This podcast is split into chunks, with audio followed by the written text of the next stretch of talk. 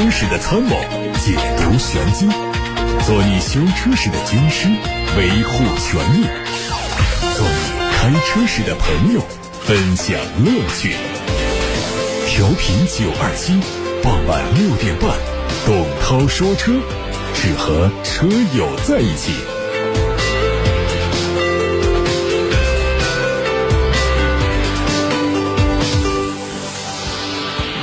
晚上好，各位，我是董涛，这里是董涛说车。看今天的资讯，最近有媒体曝光了一组全新一代迈巴赫 S 级海外地区测试的路试照片，它有可能明年正式进入市场销售。外观方面呢，迈巴赫 S 级新一代的前脸装配了大尺寸的进气格栅，内部是由网状结构来装饰，两侧灯组内部集成了一字形的灯带，车侧门把手。可能会采用隐藏式的设计，进一步的降低风阻系数。车尾是换装了全新款的灯组，排气是两边两出，加入了黑色的尾喉来做装饰。至于动力呢，是 4.0T 的 V8，不过这动力消息对于迈巴赫的车主们来说并不重要吧。来看宝马。海外媒体也曝光了宝马 M5 中期改款车型的路试照片，它针对前脸和尾部做了伪装，同时前大灯组也做了全新的设计。外媒预计在明年下半年会发布。动力方面，现款的宝马 M5 标准版用的是一台最大功率600匹马力的4.4升的双涡轮增压 V8，而现款的 M5 的雷霆版是620多匹马力的动力。传动系统是八速的手自一体和四驱。作为改款，外媒预计新款的 M 可能会在动力微增的同时，进一步的改善尾气排放。今年五月，本田发布了新款本田夏特车型的官图，新车是第二代本田夏特中期改款，在外观方面做了一些升级。有消息说，在十月份开幕的二零一九东京车展上会公开亮相。它在动力方面会提供纯汽油版、汽油混动版两种。前者用的是一点五升的直列四缸自然吸气，而后者用的是一点五升的自然吸气加上电动机组成的 iDCD 混动。发动机和电动机的最大功率分别是一百一十匹和二十九匹。外媒说，日产正在。向经销商展示一款电动跨界的车型，这车具备更长的续航里程和更大的功率，在后年会正式上市。据参加活动的经销商透露说，这款五座车型更像是一款紧凑型的车和 SUV 的跨界，外观比例很紧凑，但是内部空间却非常的宽敞，它的续航里程会达到四百八十三公里。马自达的第一款电动 SUV 可能在今年的东京车展上亮相。它基于马自达的 CX-30 打造，配备了一百四十三匹马力的电动机，还有三十五千瓦时的电池组。根据此前曝光的马自达电动 SUV 照片，外观上看到它基本用上的是马自达 CX-30 的设计语言。燃油版的 CX-30 加油口在主驾驶一侧的后翼子板处，而谍照车的副驾驶一侧的后翼子板处疑似是设有充电口。现代全新一代途胜的路试照片也在网上流传，它预计在今年下半年亮相，明年的下半年会正式的上市。准确的消息说，新车的动力方面会继续搭载2.0升自然吸气和2.4升的自然吸气发动机，变速箱是六速的手自一体。雷诺正式发布了新款克雷奥的英国市场的定价和配置消息，会在十一月份上市，约合人民币二十四万到二十九万。新款的克雷奥外观做了小幅度的调整，全系标配了 LED 大灯，内饰升级了软包装的材料。再看疑似广汽传祺新款 GM 八的配置消息，可能这个车会推出七款新车，外观做了一些小细节的升级调整，全系做了动力升级，并且尾标从 320T 改成了 390T。根据车型的不同，会搭载第二排的独立电动座椅、三十二色的 LED 智能氛围灯，还有驾驶座的电动调节和驾驶座的记忆功能、自动雨刮、发动机启停、侧安全气帘、电子刹车、胎压监测、全景天窗、三区独立空调、电动侧滑门等等配置。纳智捷旗下的全新中型 SUV URX。在我国台湾地区做了小范围的亮相。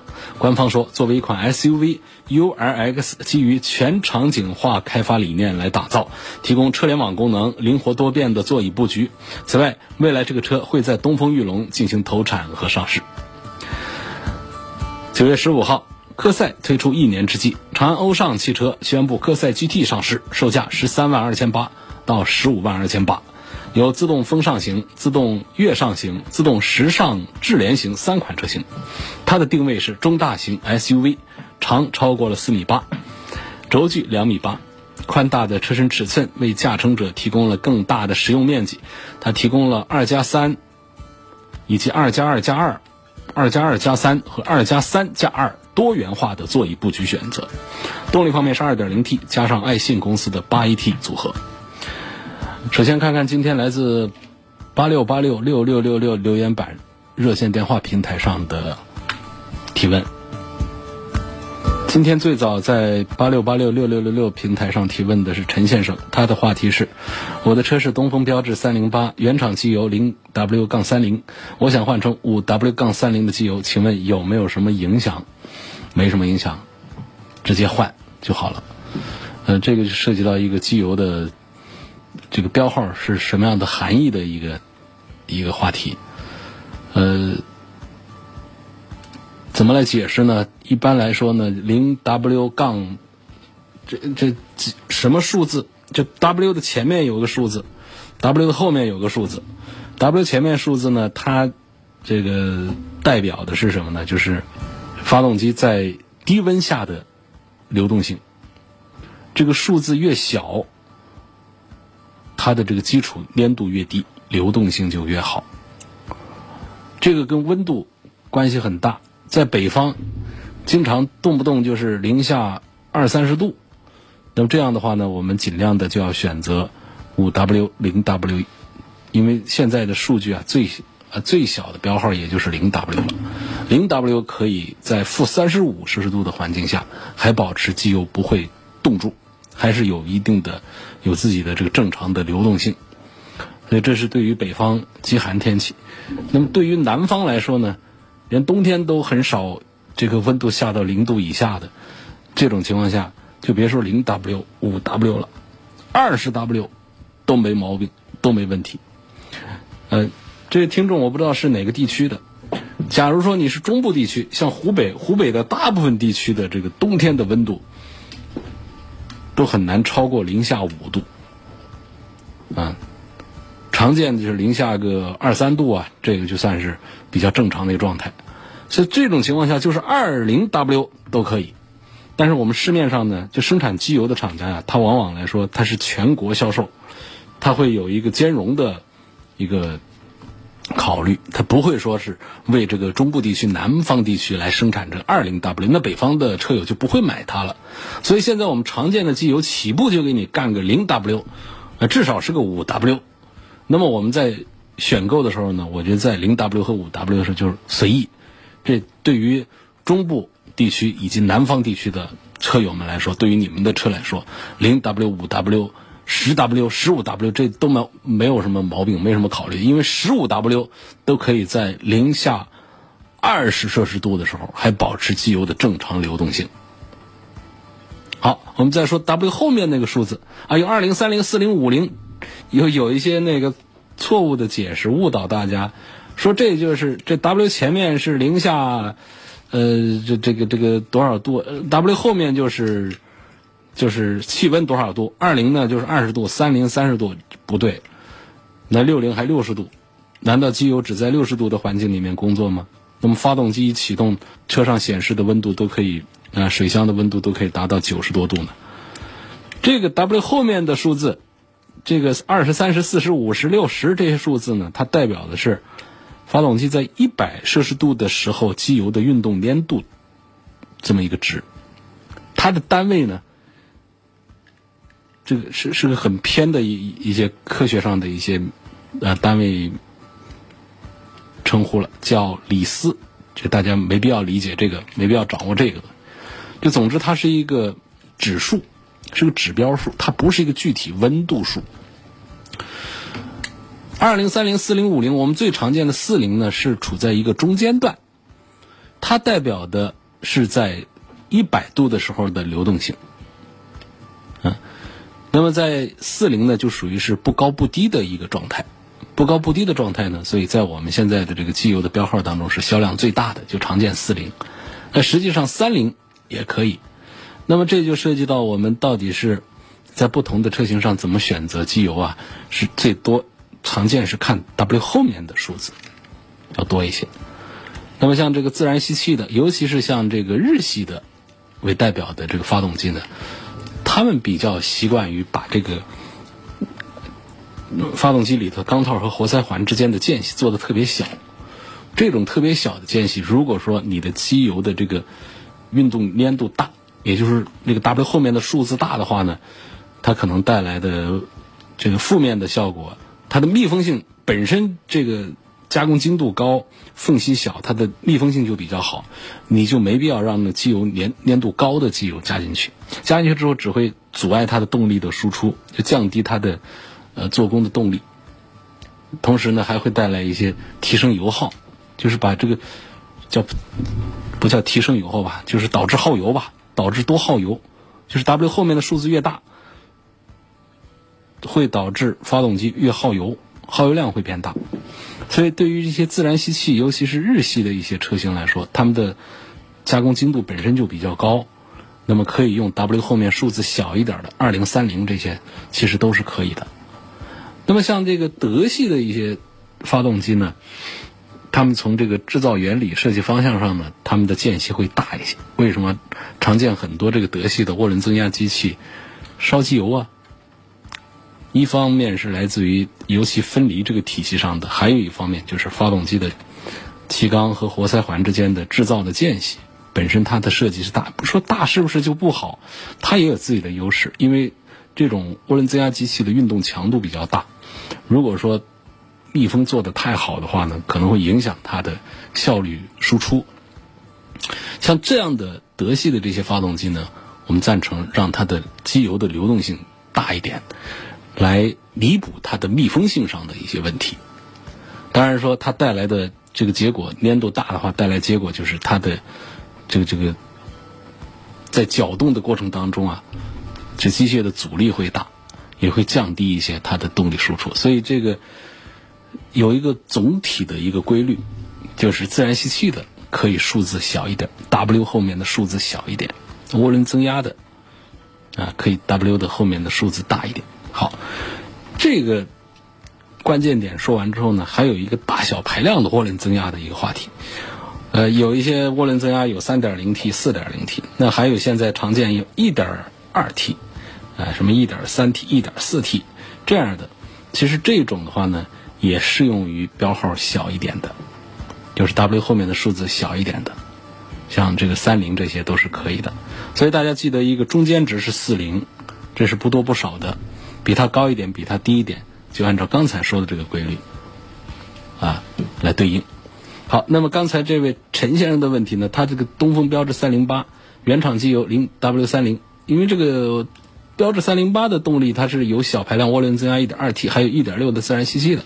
我不知道它是属于哪一个发动机啊？不知是什么排量的发动机。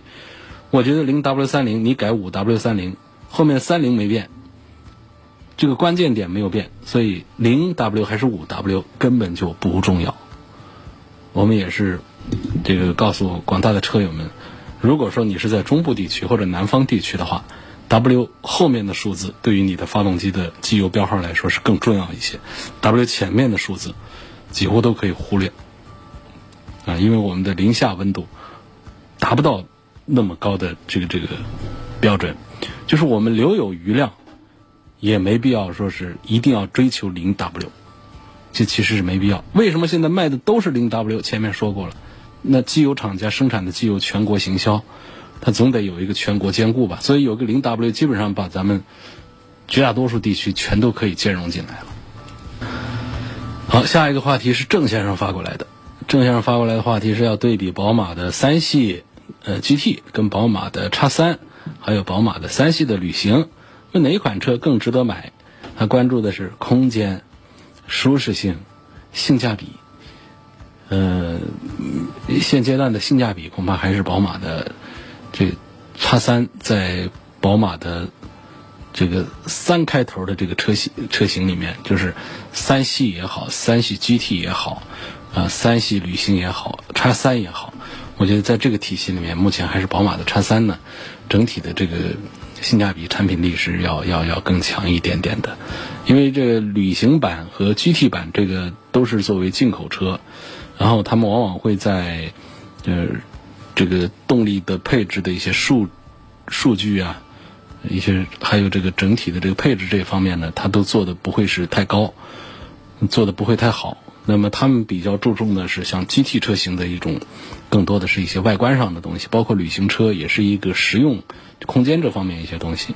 那么它的价格往往是没有什么优势的，所以这是性价比。在舒适性方面呢，本身这个三系的 GT 呢，还有这个叉三这个 SUV，还有三系的旅行这样的轿车这种放在一起来做对比的话，呃，通常来说也没法说。因为这个 SUV 呢，大家会觉得头部空间宽敞，呃，然后呢，三系的旅行版呢，还有 GT 呢，它的这个这这个腿部空间会舒服一些，所以这个舒适性上，其实严格讲呢，轿车是坐姿低一些，是会比 SUV 呃坐的更舒服一点。李先生说，我听说武汉市车辆报废点有四个，都不在市区，觉得比较远，问武汉市内有没有车辆报废点。车辆报废呢，就是国家是有规定，呃，一个就是事故车是，呃，有一个强制要求报废。那么不用的车呢，家用的报废呢，实际上办理的人是比较少的，一般都停在那儿不怎么用。嗯，报废企业呢是呃国家有规定的，不是谁都可以干这个呃报废企业这个事儿的。做车辆回收是有一些呃这个强制的制度的。啊，但是呢，你想啊，这等于是汽车坟场啊，它不可能在市区里面搞一个大片的地来安放这些报废汽车，所以这些报废汽车的这个回收企业一定是在偏远的郊区的。另外呢，我也不知道这些报废点具体到底是在哪儿。其实，这个这些企业对自己的宣传也都非常的有限。今年六月份买的雪铁龙 C 六 1.8T 自动挡八 AT 的变速箱，行驶了六万九千公里，现在在磨合期，百公里油耗七升，还有将近五百公里做首保。请问首保以后油耗会降低吗？低到多少是正常的？你要多低？我们现在的油电混合动力油耗能够到五六升，你这是一个纯汽油的 1.8T，你现在的油耗是七升，还觉得不满意，那就没辙了。不能再低了，啊，也没必要再追求再低了。通常像这样的 1.8T 常见的室内行驶的油耗得过十升，知道吧？所以你这个七升啊，已经是得偷着乐了，或者你都算错了。所以就不不要是再追求说还得再低再低，开个车嘛，总得加油啊。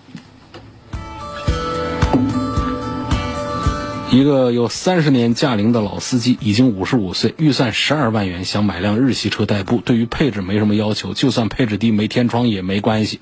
目前看中了丰田卡罗拉和日产的轩逸，希望主持人对比一下这两款车。其实真是没啥对比的，你买谁都行，他们的销量都非常大，很能代表咱们绝大多数人对于一辆。这个家庭用的小轿车的需求，一个 A 级轿车紧凑型的一个轿车的需求，呃，我们再挑剔他们身上还有一些什么样的缺点弱点，其实也没有太多的必要。车无完车。呃，轩逸的销量也很大。那么卡罗拉呢？加上雷凌的话，因为雷凌分了一些卡罗拉的销量过去，他们俩加到一块儿的话呢，跟轩逸的销量也都差不多的，这个这个这个大小，呃。我觉得好像买谁都都差不多。卡罗拉的这个身上呢，更多的是体现的这个日系车的这个故障率低这方面的一个优势。呃，轩逸呢，更多的体现的是它在乘坐的舒适性方面的呃一些优势。总体上呢，两个车都比较省油，后期的维护保养费用都很低，保值率都很高。保值率指的是这车再卖。还能卖多少钱？就这样一个指数，呃，像轩逸啊、卡罗拉呀、思域啊这些车的后期的保值率都是比较高的。像这个梁先生，呃，对车的配置没什么要求，买他们的低配，这个挺好。轩逸、卡罗拉，我觉得是可以随便搞。有一个朋友反复在提问，希望评价一下新上的捷达的 VS 五，呃，值得买吗？嗯，这捷达虽然说它叫个捷达，但实际上跟这个我们过去认识的这个捷达实际上是两回事了。它现在是一个独立的一个品牌系统，和过去的这个捷达车已经没什么关系了，只是保留了这么一个品牌。VS 五呢，是一个。就是说，它它是大众体系里面的一个更加低端一点的一个品牌，就生产的车会更便宜。你打比方，像这个捷达的 VS 五，实际上呢，它的车长啊这些尺寸呢，已经跟现在大众家的一些紧凑型的 SUV 是一样的了。但是它的车价呢，就明显的便宜很多，就跟一个自主品牌的价格一样的，就在十万以下。所以尽管这个品牌它选择在海外，呃，这个上市。宣宣布这个品牌名称，但实际上，严格说它是，呃，它是咱们这个自主品牌阵营里面的呃一个产品了，一个品牌了。那这个捷达呢，它的这个这个这个像这个 VS 五呢，其实我们对它也很少有接触，但是这个接触呢，其实也没有多大的一个必要，因为整个大众体系里面它用的动力就那么几个，那这个底盘体系也就那么。呃，一个平台上下来的东西，那么能够卖得更低，除了自主品牌上的一些，呃，这个溢价能力弱一些、便宜一些之外呢，在一些内饰的用料啊，在一些零部件的采购上也会降低一些标准，让整车的价格更低。所以，我们从这个三大件上来讲，这捷达的产品呢，它是值得信任，是没有问题。它为什么会便宜一些？它一定是在一些配件，在一些品质标准上。还是要降低一些成本的，所以大家就这么来想：十万以下买这么一个自主的 SUV，就看它的性价比。目前市场上最具性价比的城市越野车是哪一款？这个朋友连价格预算都没留下，从六七万块钱的呃比亚迪的宋，嗯，到六百多万的劳斯莱斯的库里南。几百款车，你让我咋说呢？呃，经常听到你在推荐一些品牌不强的中级车，那么索纳塔九、呃 K 五、迈锐宝 XL、速派这几款车怎么推荐？要求推荐经济、省心、性价比高的啊，这是主要是在提到现代的一个这个，这是都是几个中级车啊，现代的索九。北京现代索纳塔九，还有这个起亚的 K 五，东风悦达起亚的 K 五，雪佛兰迈锐宝 XL，斯柯达的速派，韩系车啊，算是真的价格便宜、分量又足的，性价比在合资车里面算高的。那么索纳塔九呢，有 2.0T 配 6AT 的动力，这个就比这个起亚 K 五的动力单元是要强多了的，所以值得推荐。现在的索纳塔九，那么看这个。雪佛兰迈锐宝 XL 的同时呢，我也推荐对比看一看别克的君威，看一看这个斯柯达的速派的同时呢，推荐对比看一看大众的迈腾，还有帕萨特，价格和配置的差距真的不大，但是品牌的差距却不小。希望能说一说途昂的 X，途昂啊，它是上汽大众的一款这个中大型的 SUV。那么途昂 X 呢，是途昂的轿跑版本，车身的长度、高度都有所减少，尾部呢是溜背式的设计，外形是更加的时尚、运动。那外形上呢是更加的有个性，更加的年轻化。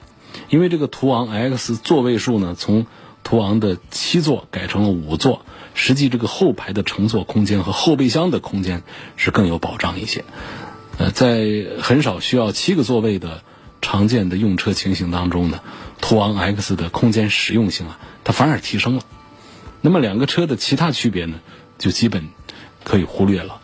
年轻的车友或者说女性车友适合途昂 X，啊大叔们更适合普通版的常规版的途昂。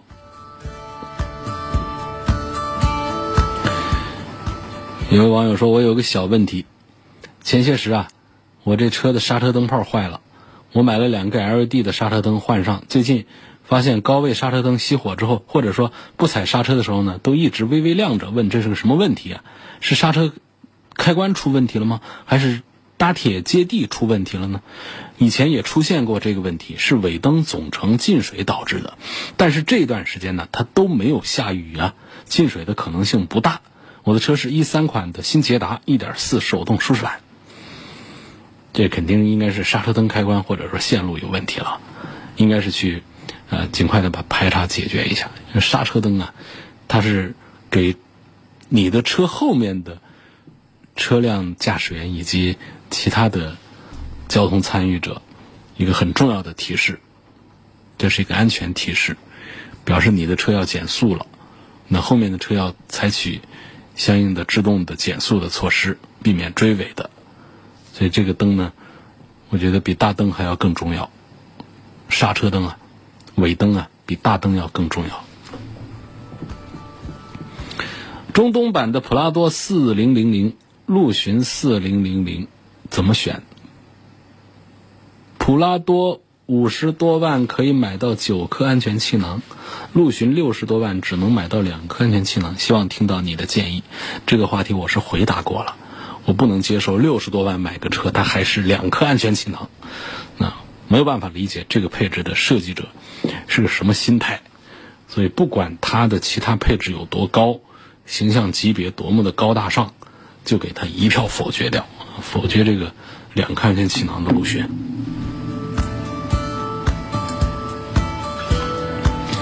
希望评价一下增程式的电动车理想 ONE。是否值得买？呃，新势力造车，呃，现在呢，我感觉这个理想的势头还是目前还是比较弱的。当然说，整个新势力造车啊都不是很强悍。最新的排名呢，就发现这个呃卖的比较好的新势力造车里面，恐怕还是像蔚来啊这些产品要好一些。新势力里面的理想，它算是比较这个这个特别的一个设置，就是其他车呢都是在上这个纯电，而就这个理想啊，它用的是这个增程式的啊这种啊动力。这增程式是个什么意思呢？就是说这车。嗯，它有发动机部分，也有电动机部分，这种强混，嗯，然后呢，就是发动机在很多情况下它是负责发电的，发动机负责发电，发了电之后呢，充给电瓶，电瓶再来把电能输送给驱动电机，驱动电机带动车轮子跑，这种叫增程式。实际上呢，在如果说将来是纯电动的时代的话，那么这种增程式混合动力的，它都属于是过渡的阶段。但这个阶段非常的重要，我们千万不要觉得过渡阶段我就不买了，我就要买一步到位的，到不了位。这个过渡阶段恐怕是相当长的一个时段。我们一个车也就常见的啊，开五年左右换车，那么也有开两年这种。两三年就换的，这算换的早的；也有开十年八年再换的，这算是换的偏晚的。常见的就是五年左右换个车，这很多见。那么很多人其实现在在担心，说我是否一买车就会被时代抛弃，会过时？这不用担心，就你的这个换换车的周期之内，我们的这个电动化的时代还不会来，它没那么快。这汽车的发展是非常快的，但是它没有说像我们的手机一样的那么快。手机啊，你可别别说五年，就一个三年两年，手机的一些新的配置和功能就让你眼花缭乱的。那汽车这个重工业啊，它还是转身慢，嗯，所以我预计呢，大家现在在买车的时候啊，就不用太多的考虑说我现在怕。适应不了将来的环境，我现在要去买这个有一些并不太成熟的纯电动车，啊，买这些混合动力过渡一下，这么大几年开下来，到时候万一啊纯电动真的是解决了电池的问题、充电的问题、安全的问题、效率的问题啊，哈解决了，然后咱们到时候再去换，这个也是大几年之后的事儿了。我还说是万一。也许这个时代还会来的再晚一点，那么这中间的好几年、大几年，正好就是咱们用车的这个阶段，咱们弄一个混合动力，接触一下电动的部分，这个这是挺好的啊，浅尝辄止。但是你说现在我就买纯燃油的，我觉得这恐怕是更加保守的啊一个选择，就是说更加主流的一个选项。我们现在不管说这个呃。电动车啊，混合动力车发展的多快？你多快？你在整个的汽车销量里面所占的比重也是非常小的一块儿但更大的板块还是纯燃油的动力。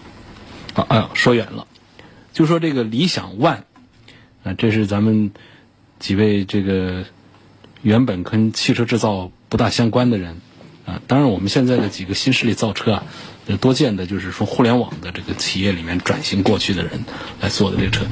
车的造型很漂亮，外观内饰，我觉得是不输给未来的产品的。嗯，再加上呢，它也不是用的纯电动，所以可靠度是还是非常高的。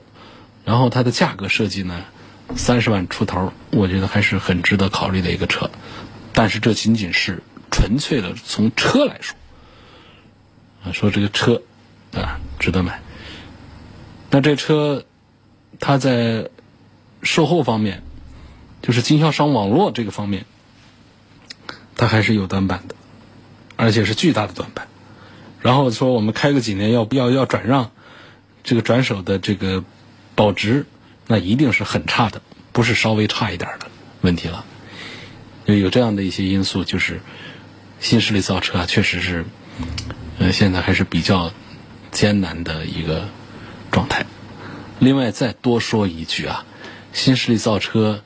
其实大家之间的竞争是比较小的，就非常有意思，呃，很团结的一种状态。新势力造车的几位大佬们给自家的产品呢设计了不同的这个市场切分。你看，像蔚来啊，就专打高端啊，搞四五十万的；那小鹏做十几万的，你看他们之间都不打架。然后像理想这样，他做三十几万的，那还有的他是做二十几万的，就是。就各自各的，就是他们占有的这个几个几个市场，它不会出现强烈的冲突。你说未来他做了四十几万之后呢，理想 ONE 他就避开，他就不做。小鹏做了十几万之后，啊，这未来他就不会去做这个低端的。好像是大家商量好的一样的，好像是一个，就看起来像个巧合。我觉得更多的还是一个产业的联合，希望能够新势力造车们很团结的，希望能够把这个市场从传统造车企业的手中把它抢出来，呃，一份蛋糕。祝他们成功。